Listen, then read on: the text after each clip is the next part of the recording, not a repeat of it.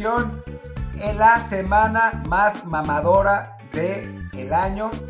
Son inaguantables, lo digo ahora antes de que, de que arranquemos realmente el podcast. Ya no lo soporto entre los que dicen que son puros mexicanos y tienen más identidad que nadie en la historia de la Liga MX y entre los que dicen Ódiame más, ódiame más, soy el único grande, ódiame más, ya no lo soportamos. Y todo para que su pinche partido termine 0-0. Y después de cerrar, soy Martín del Palacio. ¿Cómo están? ¿Qué tal? Yo soy Luis Herrera y como siempre les recuerdo que estamos en Amazon Music, Apple Podcast, Spotify, Stitcher, Himalaya, Overcast, Castro y muchísimas apps más. Así que por favor, si no lo han hecho ya, suscríbanse y también déjenos un review de 5 estrellas para que más y más gente nos encuentre. Y hoy, pues como siempre que hablamos de Liga MX, aunque en este caso va a estar un poquito más enfocado en un partido en particular, el clásico del centro, Querétaro San Luis, perdón, no, ese, no es el partido que vamos a hablar. Luis Friedman, ¿cómo estás? ¿De cuál vamos a hablar hoy? Muy bien, muy bien. Eh, creo que por ahí hay un partido importante este fin de semana. No, no, no sé a cuál se refería Martín, porque bueno, Cruz Azul no juega con puros mexicanos y, Monterrey, pues, pues sí lo odian algunos, pero, pero no tanto. Entonces, eh, no sé de qué partido pretende que hablemos, pero bueno, ah, creo creo que el domingo en la noche hay uno, el, el Club Deportivo Guadalajara, creo que se llama, visitando, a recibiendo, perdón, al, al América. Creo que ese partido, pues valdría la pena platicar un poco de él, ¿no? Yo hubiera hablado del Juárez contra Pumas, que me parece mucho más interesante, pero si quieren hablar de ese, ya que, o sea, ni modo. O sea, si Pumas no hubiera tenido un buen torneo anterior, a lo mejor sería un partido para ver quién paga multa, pero... Ay, obviamente más. Eh, bueno, en fin, hablemos de... hablemos rápidamente de la, de la jornada antes de, entrar con el clásico. Em, digamos que, pues sí, juegan Juárez contra Pumas, un juego que pues la verdad es que agarra a dos equipos bastante desesperados, al 16 contra el 14, lo hablamos porque pues, Pumas es uno de los equipos más populares, pero a nivel fútbol pues nos va, nos va a ofrecer bastante poco, ¿no? Sí, bueno, creo que lo de Pumas hemos hablado mucho de que eh, con la salida de Carlos González perdió totalmente eh, la base de su estilo de juego. Bueno, además fueron otras bajas, el tema de Mayorga, eh, la lesión de Dineno, pero más allá de eso, creo que sí es un equipo que a partir de que se fue Carlos González, perdió la posibilidad de jugar a ese balón largo, de tener un 9 que retuviera el balón, que fuera un buen poste, perdió totalmente esas aptitudes positivas que tenía. Sigue estando muy bien dirigido, sigue siendo el trabajo de Lilini, creo que bastante destacado considerando las pocas herramientas que tiene para hacerlo bien. Creo que, bueno, en perder 1-0 con Cruz Azul con un penal eh, ridículo en tiempo de compensación, ganarle 1-0 a Pumas, a, Santos, perdón, aunque haya sido un penal que parece también ridículo que lo hayan señalado. sus partidos han sido apretados contra equipos con mucho mejor plantel. Creo que incluso podrían irle a ganar a Juárez, que, que, ha sido un equipo muy irregular, tirándole a, Malo, que viene de perder con el Atlas, que viene a ser goleado con, por Monterrey, que perdió visitando a Santos. Es decir, por ahí puede que sea no iría un resurgimiento de Pumas porque pues no, no creo que le dé este torneo, pero sí puede ser un partido en, los, en el cual consiga una victoria que un poco levante la moral de un equipo que, después de ser finalista ahora está viendo la otra cara de la moneda de la historia romántica de, de un plantel limitado tratando de competir. Además que una victoria pondría a Pumas, al menos eh, temporalmente, en zona de liguilla, increíblemente, ¿no? Sí, como en el, en el repechaje y a la espera de lo que hagan equipos como el Catio Mazatlán, pero bueno, recordemos que el esquema de este, este año permite que si eres el duodécimo 18, te cuelgas a la repesca y ya nos mostró el Puebla que puede pasar que es una sorpresa en esa repesca y te cueles a la liguilla de verdad. Entonces, sí, es, una oportunidad buena también para Juárez, evidentemente. En su caso no les alcanza, también les alcanzaría para alcanzar al, Querétaro, pero bueno, es un partido que definitivamente eh, no esperamos mucho en términos de nivel por lo que hemos, por han mostrado ambos, pero sí es una buena oportunidad para los dos de meterse yendo a la pelea eh, de nuevo por entrar a la liguilla, aunque pues es el tipo de partidos que por suele pasar, acaban 1-1, 0-0 y los dos siguen hundidos donde están. Como no habla Friedman, no sé si está en mute, pues entonces doy, doy por sentado que pasemos al, siguiente partido. Eh, bueno, juegan Tigres y Mazatlán. Eh, Mazatlán que como visitante es una catástrofe absoluta. Tigres que en general ha sido una catástrofe absoluta para su plantel, digamos, pero que me parece que en este fin de semana no, no debería tener problemas para un equipo al que le cuesta muchísimo salir del, del ¿no? O sea, creo que, que, más allá de los problemas que ha tenido eh, Tigres, del cansancio de sus jugadores, de, un, once titular que el Tuca se niega a moverle, ahora sí se tiene que ver la diferencia de planteles y sí me parece que, no debería ser demasiado complicado para, para Tigres poder sacar el resultado. Sí, creo que bueno, Tigres tiene una oportunidad cómoda para, regresar a la victoria y bueno, la, pregunta con el Tuca debe ser siempre eh, eh, el, el, cómo. Creo que eh, por ahí lo que le ha pasado a Tigres en los últimos partidos, el, no hacer cambios, el, de repente hacerlos para cuidar un resultado, el dejar que tu equipo llegue muy cansado a los últimos minutos y cederle la iniciativa al rival, le ha costado mucho a Tigres, pero creo que Mazatlán se presta para ser ese rival en el que Tigres salga con, su arsenal ofensivo a meter dos, tres goles y, ahí sí olvidarte del juego. Creo que tendría en el papel que sea una victoria cómoda para, para Tigres, porque sí, los, los, resultados positivos de Mazatlán han sido realmente en casa. Creo que hace un, hace un equipo que ha podido, por lo menos como local, digo, ha tenido accidentes también, perdió 3-0 contra San Luis en casa, pero bueno, al menos como local ha, llegado a plantar una mejor cara y si fuera de casa e, es, un equipo que, no, no, no, parece ser suficiente competencia para eh, realmente incomodar siquiera a Tigres. Seguramente van a tirar el camión atrás con, todo y, a ver qué tanto pueden aguantar, pero bueno, no creo que, el equipo de Boy pueda hacerle mucho ruido a Tigres. Un partido que no mencionamos, que es el que de hecho arranca la jornada, es el Puebla Atlas, el partido que puede, puede crear la polémica porque ya el Puebla está planteándose ganar en la mesa. Le quiere robar a su mejor delantero al Atlas, ahora que acaban de perder a Luciano Acosta con la MLS y ya el, el community manager de los camoteros tiene ahí una, una buena idea para ganar ese partido. Gastón La Mesa, ese delantero argentino que le dio tres goles eh, al, Atlas contra el América. No sé si reglamentariamente sea posible irse de, del Atlas al Puebla a mitad de temporada, aunque pues el Atlas podría, conociendo al Atlas, no, no me parece tampoco imposible que de algún modo eh, pierdan también eh, a partir de la mesa. Yo, yo, yo estoy esperando que, que, hagan algún reclamo de la nacionalidad de Ormeño o que algún tema se inventen relacionado para, para sacar puntos, porque bueno, a mí lo que se me hace increíble con el Atlas, más allá del chiste, es que a partir de esa victoria por default contra el América, empezaron a conseguir buenos resultados, que, que, bueno, eso es como, como, un resultado positivo, aunque ni siquiera haya sido en la cancha, te puede cambiar el estado anímico de un equipo. A partir de ese marcador por default contra el América, le, sacan el empate de visita a Toluca, le ganan 3-1 al San Luis, le ganan 2-0 a Juárez. Sí, bueno, fue, fue un poco el, calendario un poco noble con ellos, pero de repente te encuentras a un Atlas que, que no pierde reglamentariamente hablando desde la jornada 3 después de que perdió los tres primeros partidos, ahora ha tenido empate, empate, le ganó a Pachuca, el hat-trick fabuloso de la mesa, otro empate, le gana a San Luis, le ganan a Juárez y de repente volteas a ver la tabla y ves al Atlas en séptimo lugar y eh, a, una victoria de meterse en el cuarto quinto de la tabla. Sí, una, contra un equipo como Puebla, que hay que decir, el Puebla en este momento está sexto. O sea, es, un juego este increíblemente de equipos que están en la parte alta de la tabla. Eh, es un viernes botanero. Nos, nos, quejamos a veces de que son esos partidos que pasan por Tierra Azteca, pues medio aburridos o medio poco interesantes porque son siempre equipos que están abajo. Pero bueno, en este caso eh, da la casualidad en parte, bueno, por el buen hacer del Puebla, que ha sorprendido con ese nuevo técnico de Arcamón, y el Atlas con esa dosis de suerte, y que sí luego se enrachó tantito, pues están ambos en 6 séptimo. Pero bueno, hablemos ahora del siguiente juego, que ahí sí, de la, verdadera parte alta de la tabla. Creo que el juego que, evidentemente, sin contar el clásico, pero bueno, por nivel de los equipos, sería el partido de la jornada, que es Cruz Azul contra Monterrey. Sí, eh, del Cruz Azul Monterrey yo creo que, bueno, bueno es realmente a pesar de que Monterrey ha tenido algunos accidentes en, rendimiento, yo creo que este es el partido de los dos máximos candidatos al título. Creo que, eh, bueno, lo de Cruz Azul es mención aparte, pero creo que además Monterrey, por el plantel que tiene y porque al final del día dirán muchas cosas hasta el momento de Aguirre, pero pues es un buen técnico y es, es un buen proyecto el que está armando en Monterrey y que es un equipo que por lo menos en el aspecto defensivo se ha visto muy bien y que tiene el arsenal ofensivo para verse eventualmente bien en esa área también y que lo demostró contra Juárez incluso.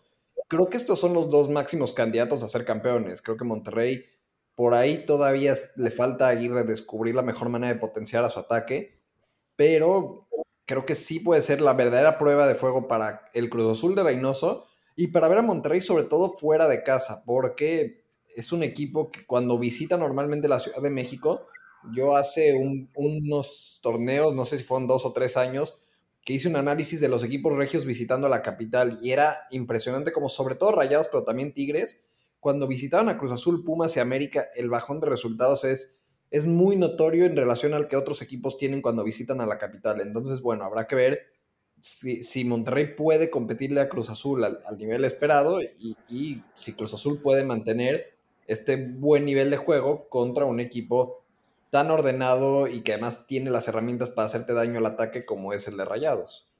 Sí, a mí me, interesa mucho ver qué plantea Aguirre, ¿no? En un, partido así, eh, que contra un rival que, pues creo que es la primera vez que se enfrenta a un rival que eh, a nivel plantel es quizás superior, ¿no? O por lo menos igual, ¿no? Y de visitante, ¿no? O sea, si le saldrá la, pues, la naturaleza Aguirre y jugará muy defensivo y retrasado y buscará un, contragolpe como lo ha hecho casi toda su carrera, o dada la, el poderío de ese, de ese plantel de rayados, dada la capacidad ofensiva que tiene, saldrá a tratar de sacar el partido a Cruz Azul, ¿no? O sea, más allá del clásico, de, todo el hype y todo ese asunto, sí es verdad que a nivel futbolístico me parece también que es un partido más atractivo incluso.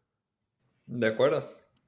Bueno, pasemos a otro juego que también son equipos que están arriba en la tabla, aunque uno sí como que ya empezó a regresar a, no sé si es realidad, pero por lo menos sí decepcionar un poquito últimas horas, que es Tijuana Santos Laguna. El Tijuana había estado muy bien en el arranque del torneo, pero lleva ya de los últimos cuatro partidos apenas un, un, empate y tres derrotas contra un Santos Laguna bastante más sólido que está quinto en la general, aunque bueno, viene la de victoria, derrota, victoria, derrota, victoria. Le falta ser un poco más consistente, sobre todo fuera de casa, que es donde ha perdido muchos partidos. En, el Corona Santos Laguna ha sido pues invencible, pero fuera de casa apenas ha sacado algunos puntitos. Entonces es un, es buen, es un buen partido, digamos, para calibrar los alcances de uno y de otro, ¿no? De un Tijuana que parece que se cae y de un Santos Laguna que definitivamente fuera de casa ha quedado mucho a deber y le falta dar ese paso para así considerarlo, si no candidato al título, por lo menos sí un posible caballo negro en la liguilla. Es neta que vamos a hablar del Tijuana Santos en semana de clásicos, señores. Alguien tiene que ponerle freno a esto. Si no vamos a analizar el Querétaro San Luis a este ritmo, perdona a, los aficionados de Tijuana, de Santos y de cualquier otro equipo que no hemos hablado, pero, o sea, y, no es por colgarme de, las declaraciones tontas y demás, pero, pero, es el Chivas América. Ahora, un repaso rapidito nomás a la jornada. Bueno, de, de este juego en particular ya está todo dicho, entonces si quieres nos saltamos de volada al Toluca Pachuca del que sí tampoco queda mucho que decir, quizá Martín tenga un comentario de ese. no, en realidad lo que tengo es la jornada de la Liga de Expansión. A ver, vamos partido a partido. El Atlante está jugando muy bien, ¿eh? Atlante contra Cimarrones. Eh, eh, ok, hablemos del, hablemos del clásico. Es que siento que no quieren hablar del clásico, ese es el problema. Eh, del clásico del centro. Querétaro San Luis. Yo veo bien al equipo del Piti. Eh, es, un gran técnico que, lo está haciendo muy bien con un equipo. A ver, órale, pues, hablemos de tu América. ¿Qué sientes? ¿Qué piensas? Expláyate, Friedman. A ver, varios puntos del clásico, porque creo que vale la pena. Ya, ya que logré llevar la discusión lejos del Tijuana Santos Laguna, pues creo que vale la pena hablar varios puntos del clásico. A ver, primero que nada, el tema de las declaraciones. De ambos lados es ya hasta cansado que, cada vez que semana de clásico, jugadores que quieren ganarse a su afición a base de declaraciones clichés, absurdos, tanto de un lado como de otro, pero bueno, esta, esta mención honorífica que se llevó esta semana el pollo briseño con su babosada de la identidad, porque de entrada ese tema de la identidad en los equipos de fútbol tiene bastantes tonos absurdos, pero bueno, que un jugador que surgió del Atlas, que es el rival de Ciudad de Chivas, llegue y hable y diga, es que nosotros sí tenemos identidad y el América no tiene identidad y estas tarugadas, bueno, te hablan de un futbolista que mientras su equipo es una de las peores defensas del torneo, después de eh, la de Querétaro y la de Juárez y la de Necaxa, pues, pues, pues de repente, y que él ha sido parte importante del por qué Chivas es una de las peores defensas del torneo, venga a tratar de ganarse a la gente festejando barridas y luego con babosadas de la identidad. Y luego el otro juego de declaraciones que fue Peláez queriendo ganar protagonismo para variar, dando entrevistas de más, se le fue la lengua y dijo que le gustaría del América tener a Henry Martin y a Córdoba, y luego Henry Martin haciéndose el populista, diciendo que él nunca jugaría con Chivas cuando estuvo a minutos de firmar un contrato con Chivas antes de llegar a la América, y luego Peláez diciendo no queremos a nadie de la América, y bueno, a mí estos dime seguiretes de clásico, por más que hay gente que le encantan y hay gente que va a aprender los programas de ESPN y Fox para escuchar los debates de una hora sobre ellos, a mí se me hacen muy absurdos cuando en temporada regular los América Chivas recientes han sido de un nivel muy bajo. En, liguilla sí, porque en liguilla se termina jugando otra cosa y, si hay un boleto directo a la siguiente ronda. Pero los América Chivas de torneo regular en los últimos torneos han sido de un nivel pésimo. Por algo hablamos del Cruz Azul Monterrey como el partido de la jornada en tema futbolístico, porque la verdad es que los clásicos de temporada regular han sido malos. Y sí, creo que gran parte de la responsabilidad recae sobre Chivas, que no ha estado constantemente en la parte alta del torneo, mientras que América ha sido un equipo que se mantiene siempre entre los primeros cinco o seis, y, cuando tu rival no, no está en ese mismo ritmo, no, no terminan de ser juegos lo suficientemente llamativos. En este caso hablamos de un partido que es entre el segundo de la tabla, un segundo además que lo es simplemente pues todavía por esa gran actuación de Gastón La Mesa en, en la federación, eh, mientras el Guadalajara llega como noveno en la tabla, pues sí, hay, un, hay un margen realmente importante entre ellos y es un margen además muy raro de ver en ese tipo de partidos en cualquier parte del mundo, ¿no? O sea, salvo que se juegue en la jornada 3, no vas a ver un Boca River o un Real Madrid Barcelona o un Inter Juventus o un Liverpool United entre equipos que esté uno peleando el, campeonato o bueno, liderato en, en, cada caso y otro que esté en media tabla, ¿no? O sea, ahí sí habla de lo que se ha vuelto este partido casi siempre a favor del América en términos de cómo está el desempeño eh, deportivo y se tienen que emparejar a base de esta guerra de declaraciones, que es cierto, también ocurre en otros clásicos en otras partes del mundo, pero sí, se vuelve un poco absurdo en el caso de, del América Chivas al ser equipos que están en planos distintos en lo deportivo y además cuando los protagonistas son gente como el Pollo Briseño que salió del Atlas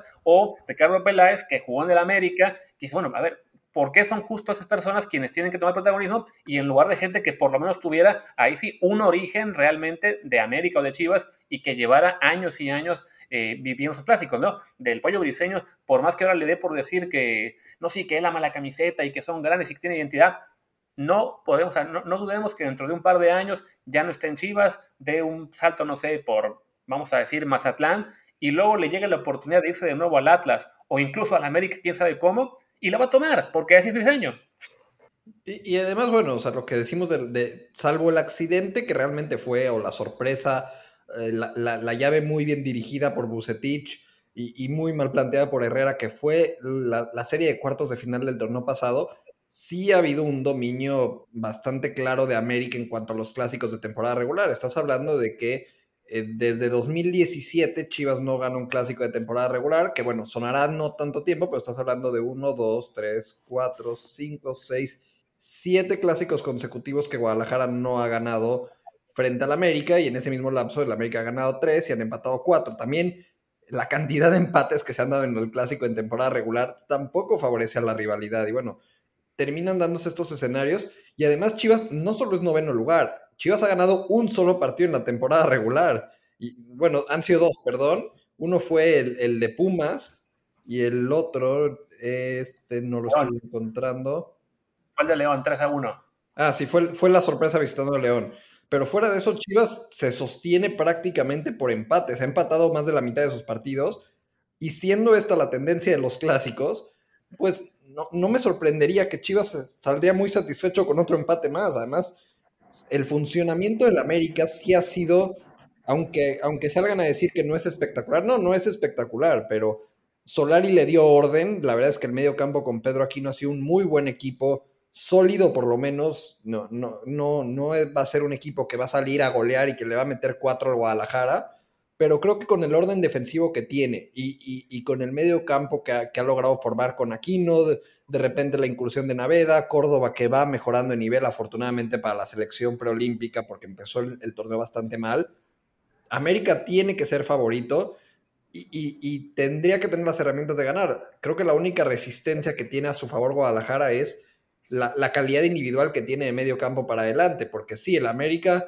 Bruno Valés, por más que lo traten de acelerar, por más que ya regresó a los entrenamientos, no está listo todavía para arrancar el domingo y si es una realidad que entre Macías, Vega, Brizuela, Antuna, Angulo, Chivas tiene futbolistas ofensivos de calidad. Ese, ese punto no, no lo podemos descartar. Entonces, bueno, creo que es un partido en el cual si el América dicta el orden o, dicta la manera en la que se juega y termina siendo un partido de posesión larga del América y buen acomodo defensivo cuando Guadalajara trata de contragolpear, tendría que ganarlo el América. Y más allá de estas declaraciones y todo lo que mencionamos, sería un ejemplo más de que este clásico sí se está inclinando hacia un solo lado y, y al menos en temporada regular termina eso afectando a la rivalidad. Cuando no se juegan nada entre sí por posiciones de la tabla y generalmente o empatan o gana el que ha ganado la gran mayoría de los recientes, termina perdiendo Poncho un clásico y termina generando que sea una rivalidad que viva de declaraciones populistas como las tarugadas de Briseño. A ver, Luis, te estás olvidando convenientemente de lo que pasó en la liguilla pasada. convenientemente. Y lo dejé, sí, sí dejé claro esa liguilla y sí, hablé de que realmente fue una serie muy bien planteada por Bucetich, muy mal planteada por el Piojo, le dio tres vueltas en el pizarrón y se terminó definiendo por tres bombazos que, terminan siendo goles sacados de otro partido y de otro torneo y de otro equipo, porque esos tres goles del Chicote Calderón no, se los he visto en otro momento, no creo que, se vuelva a dar que, en dos partidos consecutivos meta tres goles de, de ese nivel prácticamente idénticos uno con el otro y termine definiendo una serie a favor de Guadalajara. Creo que sí fue circunstancial, obviamente marca un precedente inmediato que, Chivas ganó la serie de la liguilla, pero no cambia la tendencia de los últimos cuatro años. Bueno, no solo inmediato, o sea, ese, ese precedente se va a quedar por lo menos hasta que se van de nuevo en liguilla, ya sea que pase ese torneo o en cinco años. O sea, ya es una, una serie esa que va a pasar la historia. O sea, dentro de, así como nos acordamos de aquella final que le ganó al América, que le ganó América Chivas, ¿en qué fue? En el 84, si no me equivoco. Pues dentro de 10 años nos vamos a acordar que, ah, sí, recuerdan aquella vez hace 10 años cuando se midieron en liguilla, cuartos de final, y las Chivas le ganaron al América con estos tres grandes goles del Chicote Calderón. No se va a acordar la gente, dice Chicote era un gran jugador o era malo, si tuvo una carrera excelente después o se perdió, pero sí ya se ganó un lugar a pulso en la historia del clásico, que aunque pues sé que te duele un poco más a ti porque eres el que le va a la América en este grupo, pues no se puede borrar y a fin de cuentas, pues sí, es, lo que está más reciente, ¿no? Más allá de que sí, como mencionas, en, temporada regular hacía un buen rato que no le ganaba el Chivas al América. Y en liguilla tampoco. Siento que iba a decir, ¿no? Que para, para jugar un poco más al abogado del diablo, ha habido otros, otros partidos en liguilla entre América y Chivas y América normalmente es el que gana. O sea, fueron dos series de cuartos de final en, años consecutivos que la América sacó a Chivas, lo eliminó también de una semifinal de Copa, es decir, si hay una tendencia en, general muy favorable hacia América, sí fue, esta, ese es el, antecedente más reciente, pero bueno, si por eso el Chicote Calderón va a ser un icono de los clásicos, te habla mucho de, lo que se han convertido los clásicos, porque entonces, bueno, eh, el Torito Silva metiéndole dos goles a, Chivas también en, en, su primer clásico, pues ya le vamos a poner un monumento, bueno, eh, eh, eh, creo que habla mucho de, lo poco que se ha jugado en los clásicos, porque por ejemplo, poniendo el ejemplo de, Monterrey y Tigres, que bueno, no, les quiero dar mucha, mucha vuelta tampoco a los regios, pero tienen, ya jugaron la final de liga, de repente se enfrentaron en la de CONCACAF, han tenido varias series recientemente en cuartos, en semifinales, entonces, y, y cuando se enfrentan en temporada regular, generalmente uno está primero y el otro está segundo o tercero, o cuarto y de repente están jugando por el liderato, están jugando por el boleto directo a la liguilla. Eso crece una rivalidad, más allá de todo los, lo, que hay de ruido alrededor y también sus defectos y cualidades que tiene la rivalidad del clásico regio, termina ganando poderío una rivalidad futbolística cuando al show de declaraciones, cuando al hype o mame o como le quieras decir de la semana, lo complementa un partido llamativo. Cuando durante una semana sube, sube, sube la expectativa para un partido y llega el domingo a las 7 de la noche y todo el mundo prende la tele y dice, sí, Briseño, seguro en la primera que choque con Henry Martín, se van a, se van a encarar y no sé qué. Y, más allá de eso, futbolísticamente no pasa nada. La expectativa para el siguiente clásico va a bajar y va a seguir bajando y va a seguir bajando. No puedes vivir de las declaraciones y de la historia y del yo te gané la final del ochenta y tantos y de yo te gané la liguilla más reciente, porque si no los clásicos se van apagando y eso es a lo que iba un poco con lo que empecé, que era el tema de las declaraciones vacías. Digo, también hay que ser, ah, creo que absolutamente claro, ¿no? O sea, en el fútbol mexicano, la repartición de talento de los equipos es tal que no podemos esperar clásicos como River Boca o como Real Madrid Barcelona o, así, ¿no? Y sobre todo el hecho de que Chivas tenga que jugar con mexicanos, que es parte de su identidad y lo que quieran, pero también los limita muchísimo a la hora de poder construir planteles del tamaño y el nivel para poder competir con otros equipos que tienen más o el mismo dinero porque pueden traer extranjeros. Y lo hemos hablado muchas veces que los jugadores mexicanos son mucho más caros que, que los jugadores extranjeros y por eso hay ventajas proporcionales, aunque hay que decir que América en raras ocasiones trae extranjeros del extranjero, pues suele utilizar a otros clubes mexicanos como vivero de talento y contratar a, futbolistas que eh, saben que tienen la calidad probada para imponerse en México. Pero dicho esto, sí es verdad que Chivas en los últimos años su situación económica le ha impedido mantenerle el paso no solamente a América, sino también a Monterrey, a Tigres, a Cruz Azul, incluso a León, ¿no? O sea, no podemos hablar de un clásico como tal, como, como los clásicos en, en otros países, porque simplemente las realidades económicas y futbolísticas de ambos países, pues, de, ambos, de los distintos países, pues no son lo mismo. Pero es que, a ver, con, Chivas creo que incluso ni siquiera hay que irse a, a, tiempos recientes, a hablar de los últimos cinco años. Chivas ha jugado cuatro finales, me parece, en este milenio. Tres finales ha jugado Chivas en este milenio. No es un equipo que ha sido contendiente al título normalmente. Chivas desde los noventas en adelante tiene tres títulos, entonces estás hablando de un equipo que, ha sido cuatro veces campeón en 50 años, no es hoy un equipo que, sea contendiente constante al título, como también el América tuvo su época mala, que fue eh, básicamente de mediados a los noventas hasta que consiguió ese título el 2002, luego consigue uno en 2005 y se echa otros ocho años desaparecido, incluso llegó al tema del descenso hasta que llegó Miguel Herrera, pero no, no, como mencionas este tema del dominio, pero bueno, con Chivas creo que todavía es más notorio, estás hablando de un equipo que ganó su séptimo título en... Su octavo título lo gana en, en 1970 y después de eso son cuatro títulos en 51 años. No es, no, no es un equipo que normalmente compite por ser campeón. Y eso al final del día termina pesando a los clásicos porque se terminan volviendo partidos desiguales.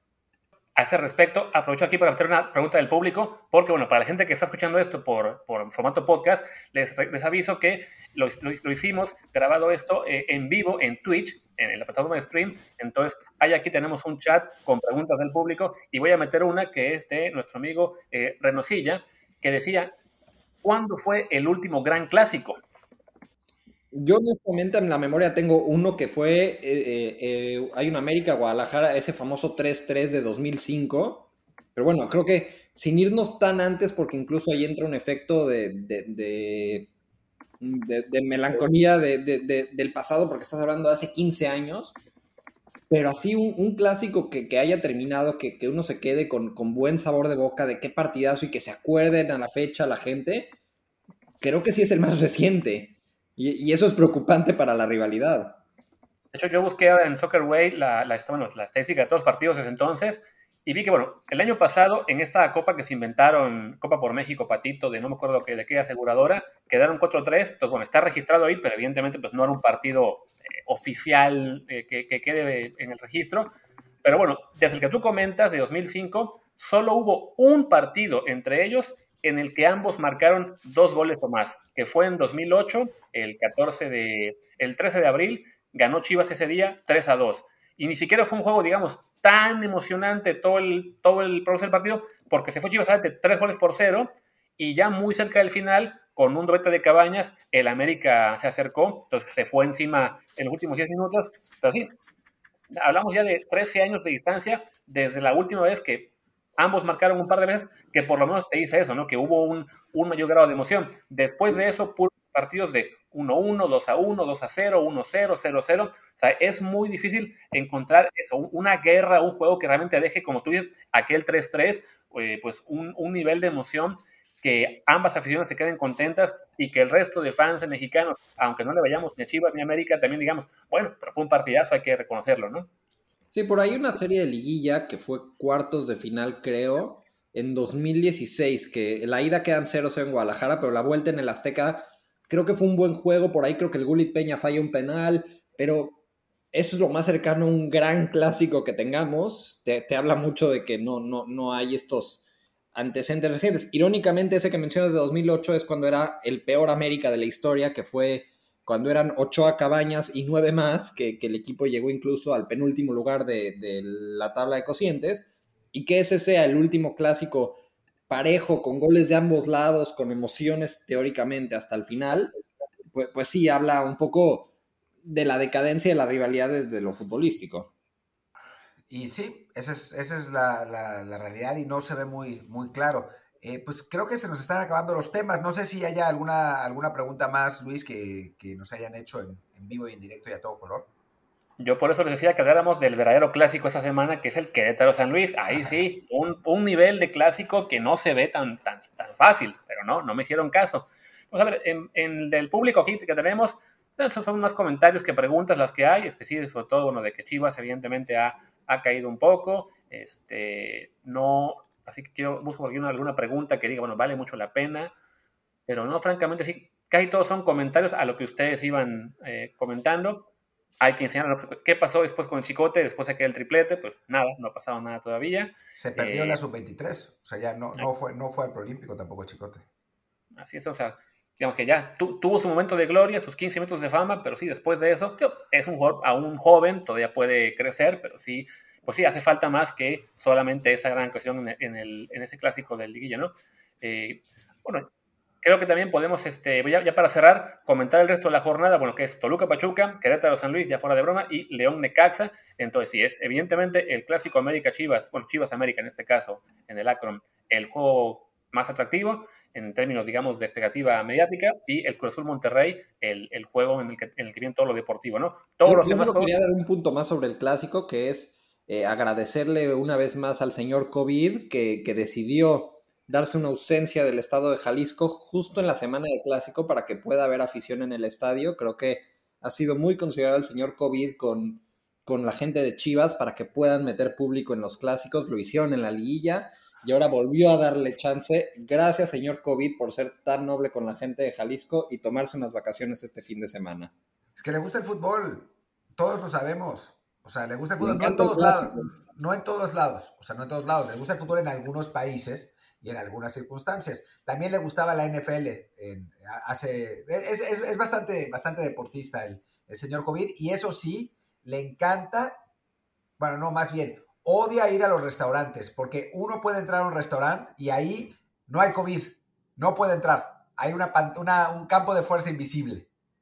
Y es fan del Mazatlán FC también, entonces tiene, gustos bastante extraños.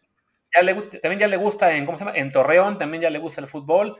La NFL recuerden que solo le gustaba en Florida y Texas, en los demás no tanto, quizá en Georgia. O sea, por lo que veo son más bien, con, eh, ya sea o estos partidos así clásicos históricos o lugares donde haya calorcito. Los demás no, todavía no le interesa mucho ver el deporte en general. Pues, y lo entiendo, ¿eh? Lo entiendo. O sea, yo, eh, ¿para qué quiero ir a ver un partido a menos 10 grados? ¿No? Que pinche frío, ¿no? Si hace calor, entonces, pues sí, hay que, hay que ir a los partidos. O sea, no estamos de acuerdo.